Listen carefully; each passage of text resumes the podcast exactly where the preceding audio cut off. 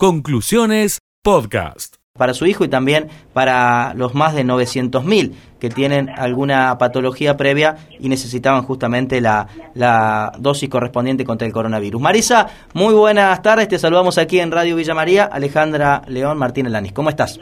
Hola Martín, hola Ale, ¿cómo están? ¿Cómo estás? Me imagino que aliviada, ¿no? un poco más tranquila luego de unos cuantos meses de, de buscar justamente esa vacuna. Mira, eh, Hace, eh, eh, con Vacuname, en la red Vacuname, hace 52 días que nos unimos todos los papás. Pero sí, hace unos meses más que veníamos en busca de, eh, esta búsqueda de, la vacuna. Pero bueno, nada, hoy justo estaba charlando con una amiga que él estaba diciendo necesitaría ahora unos masajes y, y dedicarme un poco más a mí porque estos meses fueron 24 por 7, literal. Eh, vacuna, vacuna, en casa no se hablaba otra cosa de vacuna. Y bueno, eh, todo el esfuerzo lo valió y, valió la pena. Eh, la alegría esta enorme desde el domingo que recibimos el mensaje a hoy, bueno, fue una emoción muy grande, muy grande. Bueno, ¿cómo, fue ese día? ¿Cómo, ¿Cómo arrancó? Contanos a qué hora fueron hacia el, vacunatorio, cómo lo vivió Joaquín también. Contanos un poco la experiencia propia de esta vacunación.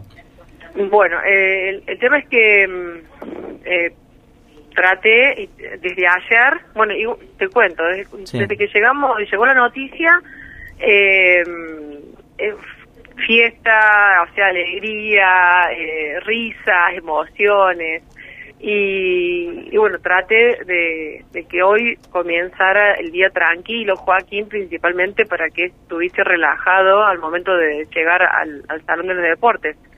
Eh, en el caso de Joaquín, que yo creo que es el caso de todos los chicos que tienen, eh, eh, o sea, que tienen esta clase de, de, discapacidad, eh, cuando llegan a un salón, si ellos no ven, eh,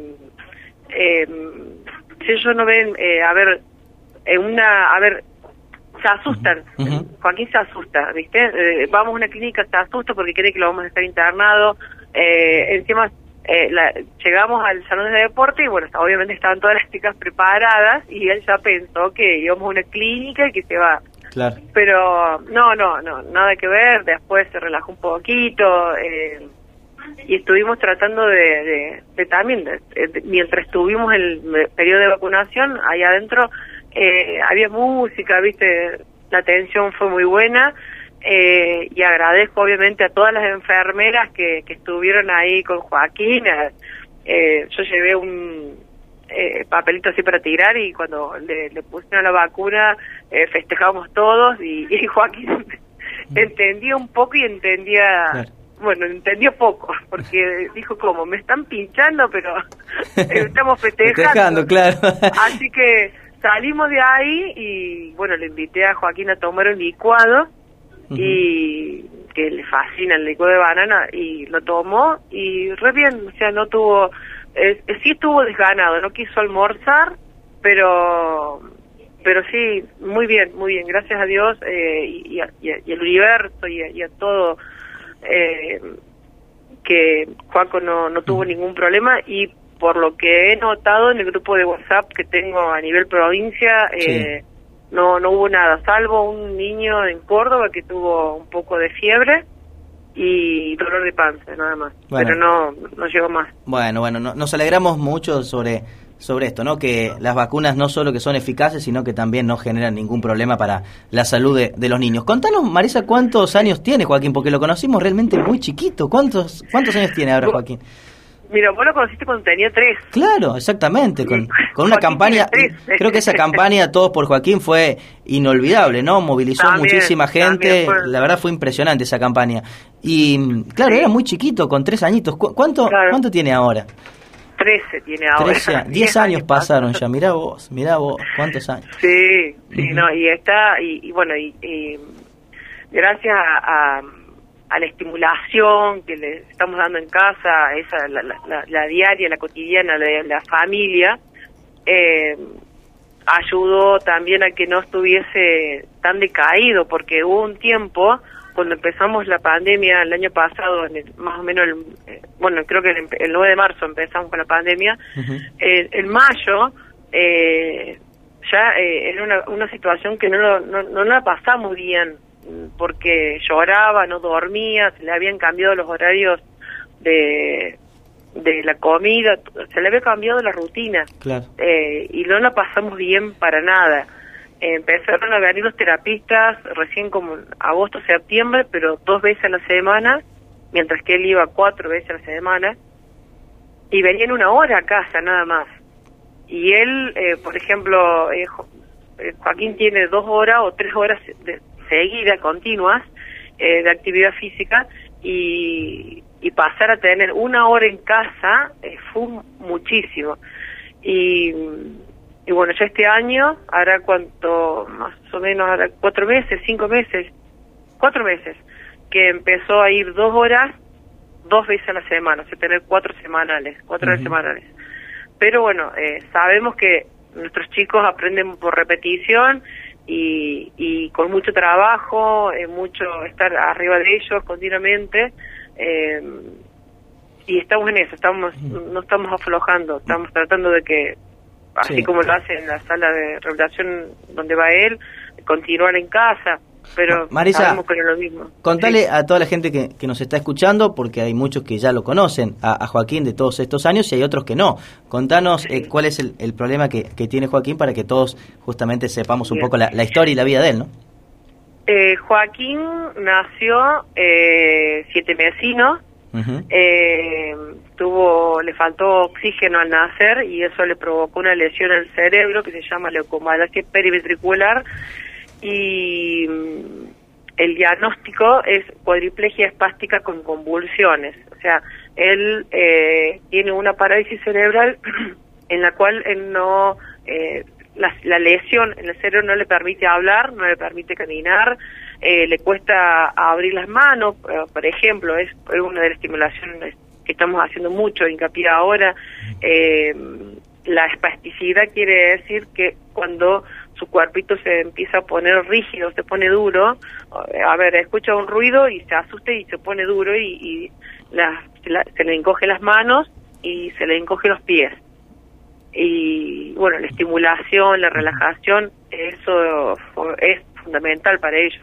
Claro. Eh, hay algunos niños que lo tienen más severo, eh, otros niños que lo tienen mucho más leve y igualmente la, la intensidad acá no importa, el tema es que la rehabilitación la tienen que tener y, y bueno, eh, como siempre, o como hoy estaba diciendo también, Sí. el esfuerzo eh, siempre, siempre eh, eh, llega a un buen camino y, y más cuando tiene resultados eh, tan positivos como estos, ya sea haber logrado la vacuna, ya sea que Joaquín eh, aprendió, eh, está aprendiendo a poquito a manejar el índice izquierdo, eh, o sea, son logros que, que festejamos y mucho.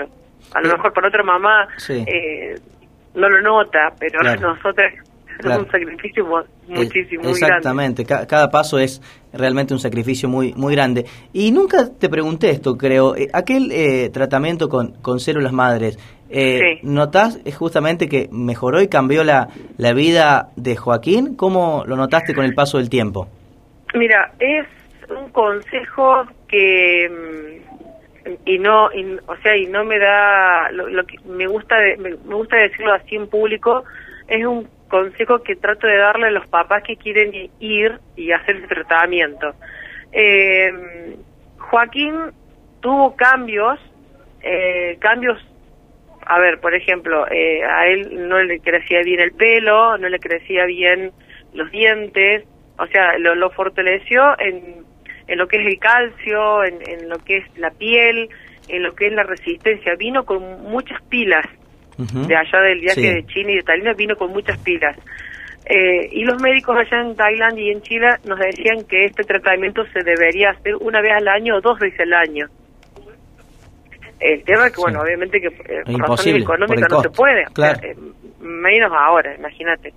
Eh, pero el tema que para una parálisis cerebral severa como la que tiene Joaquín, eh, le podría llegar a, servir eh, para su energía y para su cuerpo, para su sangre, para eh, no no para la lesión, o sea, no es para que el- con el tratamiento de células madres eh, no es que lo va a hacer hablar, no es que lo va a hacer caminar, eh, no, eh, es va el tratamiento de ser madre es muy específico, es eh, yo lo veo más no no estético, no estoy hablando de estético, pero eh, sí la persona que tiene un, un problema de rodillas o un problema de artrosis, reuma, sí le puede llegar a dar un muy buen resultado.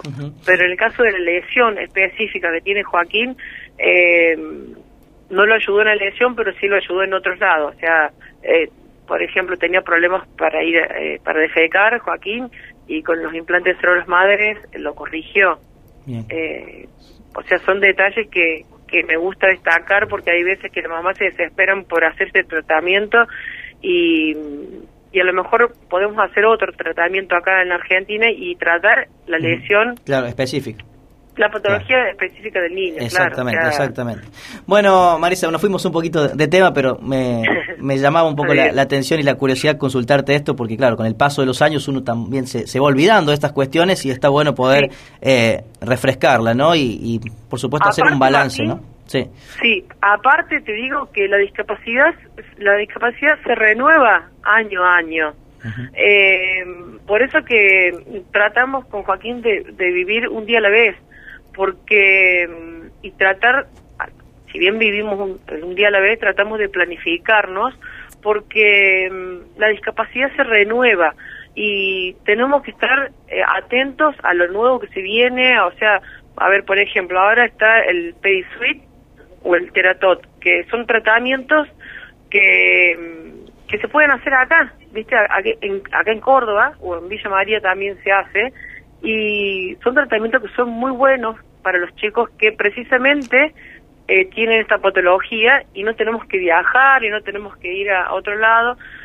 Eh, son costosos también, pero bueno, se pueden hacer. Y, y está bueno eh, renovarse y aprender y no quedarse con lo que aprendimos antes porque eh, hay cosas que, que, continúa. Exactamente. Bueno, Marisa, te agradecemos por charlar una vez más con Radio Villa María, un gusto como siempre y por supuesto nos alegramos que Joaquín ya tenga su vacuna contra el, el COVID-19, la última. ¿La segunda dosis para cuándo?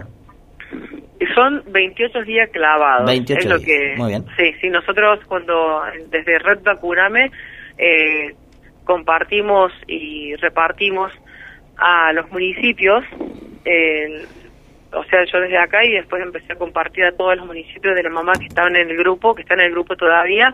Eh, o sea, no es como queremos, no es como, a ver, no, no fue como un pedido, sino sugerencia al municipio, al municipio y aparte como nosotros estamos manejando con el prospecto de la moderna, con la autorización y, y teníamos avales, eh, pedíamos que se respetara el tiempo. Así que bueno, son 28 días para que sea colocada la segunda vacuna y bueno, será otro momento de emoción y, y culminación ya de, de estos estos 52 días de lucha continua. Así es, bueno, nos alegra mucho también. Marisa, te agradecemos y, un saludo y gracias, gracias como siempre. Hasta luego.